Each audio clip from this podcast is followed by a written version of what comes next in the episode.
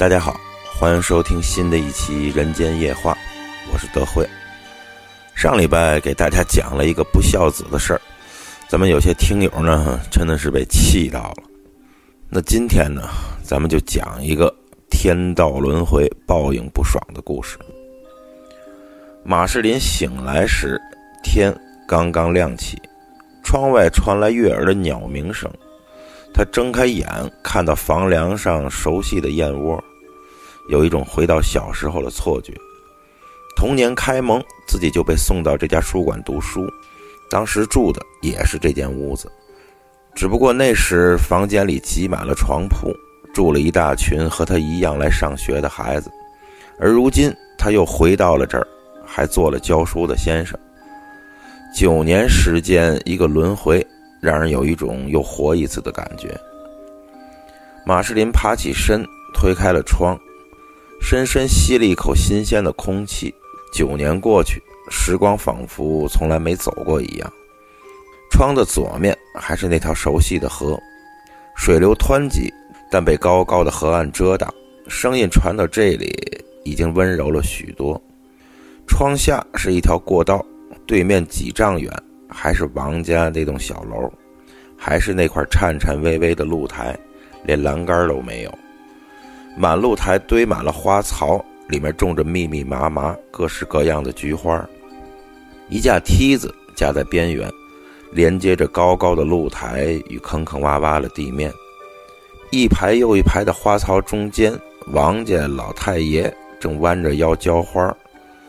听到窗户枢纽的吱呀声。回过头看了马士林一眼，小小的眼睛寒光一闪，正好跟马士林的眼光对上。马士林感觉心中一紧，一瞬间仿佛又回到了九年前的那个早上。当时天色也如今天一样微明，马士林在这里的学业即将结束，心里忐忑，睡得不稳。早早醒来，打开窗户看风景。前一夜刚下过雨，雾气浓重，不远处的河声被浓雾阻隔，几乎已经听不到了。隔壁王家的老爷子一如既往的早早起来照料他的菊花，松土浇水，剪掉枝枝杈杈。旁人都还没起，过道里静悄悄的。王老爷子人很古怪，马士林他们都不敢跟他打招呼。开了窗，只是静静地看着他忙活。这时，远处的石板路传来了嗒嗒的声音。马士林循声望去，见一个挑粪工出现在巷子的尽头，挑着一根扁担，扁担的前后各有一个巨大的粪桶，里面装着粪水。担子沉重，他的脚步也重，鞋底拍在石板路上，声音格外清晰。像收粪、送粪这种工作，都是要在清晨人们起床之前，否则挑着粪水过人群会被人嫌弃。这挑粪工常年不见几个人，看到人就分外亲切。老远看见忙活的王老爷子，喜笑颜开地跟他打招呼：“老爷子起来这么早，这花儿长得旺盛啊。”马士林的窗户小，又躲在窗后面。挑粪工并没有看到他，王老爷子直起身，低头看了挑粪工一眼，表情冷漠，没有搭理。挑粪工倒是一点也不在意，依然乐呵呵地站在原地，看着王老爷子的花儿，还自来熟地指指点点起来：“您这花儿得施肥呀，光浇水不行。您看这一片叶子这么细弱，一看就是肥力不够啊。”这样下去，这花儿很快就会败了。王老爷子从鼻子里哼了一声，但挑粪工好像没有听到。他看王老爷子没搭腔，以为自己说的不够清楚。他把担子放了下来，想了想，又重新挑上了，沿着梯子直接爬上了露台。这挑粪工好身手，沉重的担子压得梯子吱吱响，但他步子稳定，也不需要攀附。很轻松的就上来了，他想把担子放下，但露台上花草摆得满满当当，只有槽与槽之间窄窄的过道，他只好继续把担子挑在身上，跟王老爷子说道：“我帮你给这花浇点肥吧，保准好。用不了几天啊，这些茎就能壮壮实实的。你瞧着吧，花啊也肯定饱满。他边说边从身前的桶沿上抓起一个挂着的瓢，舀起一点粪水，朝着他说了那片菊花的根部浇了上去。王老爷子看到后大吃一惊，嘴里喊着让他赶紧住手。人从小过道中闪身过来，隔着一排花草，一把抓住了挑粪工的胳膊。您这花这样不行啊，我给您施点肥，保准马上就好。挑粪工一点都没感觉到老爷子的怒气，毫不在意的继续舀起一瓢粪水。王老爷子气急败坏，使劲抓住挑粪工的胳膊，他怕粪水沾到身上，不敢往下抓，只敢拽住上臂阻止他。两下撕扯中，瓢里的粪水激荡，一道粪水溅出瓢来，眼看着朝王老爷子身上溅过来。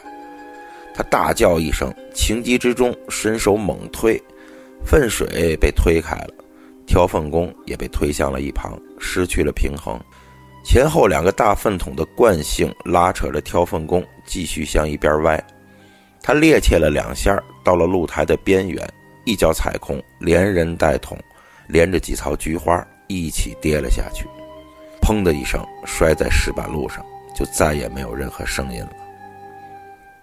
事态发展出乎了王老爷子的意料，他吓呆了，顿了一下后，急忙手足并用的爬下梯子，跑向摔在底下的挑粪工查看情况。挑粪工躺在地上，他的两个大粪桶，一个倒在一边，一个倒在他身上。着着实实的压在了他的胸口上。挑粪工的脸被压在下面，看不到，但看脚伸直的样子，估计已经是死了。王老爷子像热锅上的蚂蚁，围着挑粪工转了几圈，想伸手去拉，又怕沾到粪水。这时天光也开始变亮了，再过一会儿，人们就要陆续起身了，留给王老爷子的时间不多了。他犹豫了一下，四处看了看，蹲下身，奋力将挑粪工身上的粪桶推开，然后走到他脚边，伸出双手拽住挑粪工的两只脚，使劲往河边拽。而此时，窗边的马士林隐约听到了一个微弱的声音：“救我！”他忍不住探出身去，想看看发生了什么。窗户被他一推，发出吱嘎的声音。他急忙抽回身子，躲在窗侧。从窗框与窗扇的缝中，马士林看到王老爷子循声转过头来，看向这边，小眼睛里闪出一道寒光。停了一下，没看到人，他才继续拉着挑粪工的脚，一路往河岸那边拖了过去。那天后面的时间，马士林都忐忑的不敢出门。他害怕王老爷子知道他撞见了他的事儿，又内疚于自己没能阻止，也没胆揭穿。到了上午，衙门来的仆役喊叫的声音引得全学馆的孩子们都跑去看。马士林也隐藏在人群中，看到挑粪工的尸体倒在堤岸下面，粪桶和扁担都散在一旁。马士林不知道王老爷子是哪儿来了这么大力气。把粪桶也推过来了，粪水洒了一路，但大部分还是洒在堤岸上。这些迹象让仆役们认为这位掏粪男孩是失足跌落在堤岸摔死的，于是便草草结了案。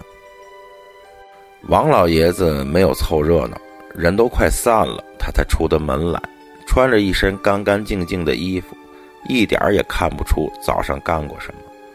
他冷冷地看了仍围在堤岸上的人群一眼，转过身向反方向而去。马士林躲在人群中，看着他的背影，犹豫了许久，终究还是把他看到了一切咽了下去。挑粪工一介平民，也没人在乎他死的到底冤不冤，大家都只当是一个小插曲而已。倒是对洒在路上的粪水，周围的人家议论了好久。一提起来就是一脸的厌弃。一个多月后，马士林见过一个女人在堤岸上烧纸，算起来该是挑粪工的武器了。那女的估计就是他的老婆。那事儿之后不久，马士林就离开了书馆，后来辗转考试，中了秀才，但没有进举人。去年家道中落，就只好开始谋生计。经父亲疏通，又回到这里做了教书先生。这些年，马士林经常想起那年那个挑粪工。那时自己只有十二岁，年幼懦弱，而现在时过境迁，即便有了勇气，也不负机会了。现在自己就算跑去衙门出手王老爷子，也未必有人肯搭理。况且自己也没有证据，空口白牙，谁又能相信呢？想及此处，马士林不禁叹了口气，低下了头。待他再抬头凭窗眺望时，竟又看到了一个熟悉的身影。一根扁担担在肩上，前后各一个大桶，由远及近而来。马士林大吃一惊，揉了揉眼睛，那身影还在，一步一步的，眼看来到了王老爷子的露台下面，站定了身子，笑嘻嘻的抬头向王老爷子看。马士林的血都涌到了心头。他的心扑通扑通跳得厉害，难道挑粪工没死？那当日溥仪收的尸是谁呢？这到底是怎么回事呢？他等着挑粪工跟王老爷子打招呼，然而并没有。王老爷子也完全没有往下看，仿佛并没有看到有人经过。挑粪工笑嘻嘻地站着看了一会儿，挑起粪桶，继续朝着书馆隔壁的李家走去。这巷子里颇多殷实人家，王老爷子家自不必说，这李家比王家还要富裕。这挑粪工跑到那儿干嘛呢？马士林心里好奇，想去看看到底是什么情况。他急步开门下楼，出了书馆，向李家跑去。到了门口，与李家一个仆人正撞了个满怀。这大清早的，这仆人仓皇而出，显然是有什么急事儿，不知道是不是与挑粪工有关。马士林刚要开口问，仆人一把将他推到一旁：“别挡路，我这急着呢，夫人要生了。”马士林被推到台阶边上，刚撑着围墙站住，就听到里面有老妈子喊：“李二啊，别去了，用不着接生婆了，夫人啊生了。”踉踉跄跄跑出门外的李二听他喊叫声，急忙站定，转回身往回跑。院里一片欢腾，有人喊着：“生了，生了，生了个大胖小子！”马士林听得一头雾水，一把拽住李二，问道：“可见到一个掏粪工进去？”“什么掏粪工？没见着。我们家哪能随便让挑粪工进去？”李二不耐烦地回答了几句，赶紧跑了进去。可这明明，马士林错愕了一下，难道是自己眼花了？突然，他好像明白了什么，不禁身上起了一阵寒意。那不是挑粪工本人，定是他的魂魄来这里投胎了。时光荏苒，一转眼几年过去，李家的儿子长成了一个顽童。作为李家的独苗，他得到了许多溺爱。整日里养鸟走狗，对读书没半点兴趣。一个清晨，马士林再次早起，打开窗，看到王老爷子还在侍弄他的菊花。这王老爷子已是八十有余，可能是日日早起的缘故，身材矫健，无半点颓态。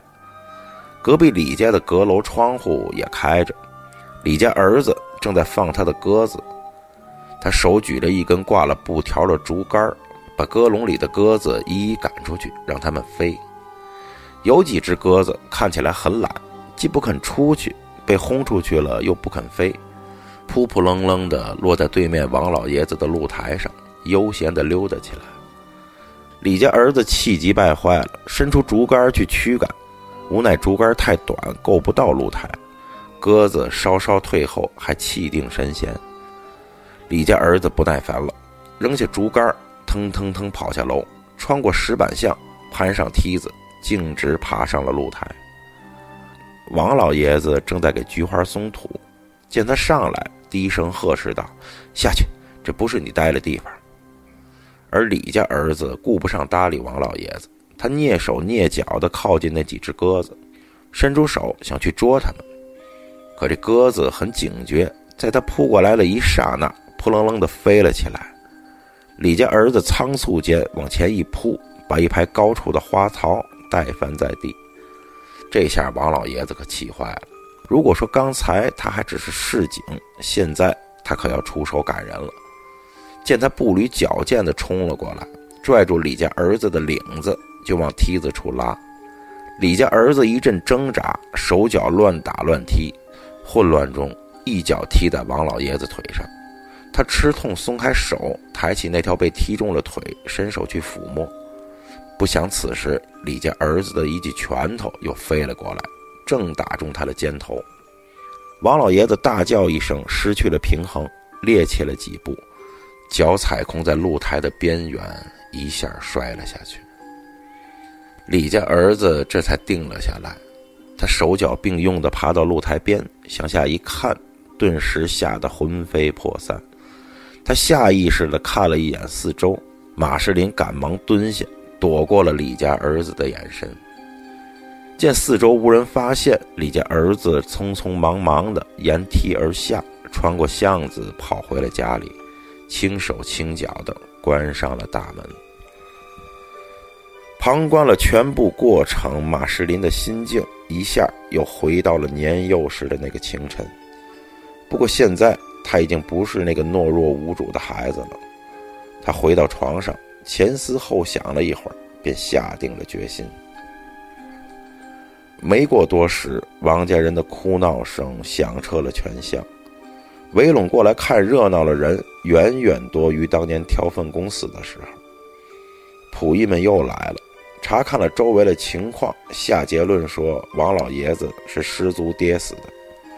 可王家人不认这个结果，声称自家老爷子多年来天天上露台，闭着眼睛都走不错，怎么可能失足跌落呢？这其中啊，定有他情。仆役们无奈，挨门挨户寻找目击者，一直找到了马世林这里。仆役问道：“请问先生，今早寅时您起床了没有？”马士林答道：“已经起来了。”那您是否开窗？啊，我一起床就会开窗。那您可看到对面的王老爷子？见到了，他像往常一样在侍弄花草。您可看到他摔下露台？那倒没有。我开窗后在屋内洗漱，曾听到一声惊呼，后来才得知是王老爷子摔下去了。那之前和之后在巷子里，您没有看到别人吗？没有，没有看到别人，只见到王老爷子了。仆役们问完这些话就离开了。马世林自己回到屋里。站在窗边，又望向了窗外的露台，许久，长长舒了一口气，脸上露出了释然的微笑。正所谓天道好轮回，这苍天啊，他饶过谁？好了，今天的故事就讲到这儿。在这里啊，还是要给大家安利一下咱们电台的听友群，还没有进群的朋友，可以微信搜索英文小写 A R T Y。一五六四一五一，哎，加我的微信，我会拉您进群。那今天的节目就到这儿，咱们下期《人间夜话》再见。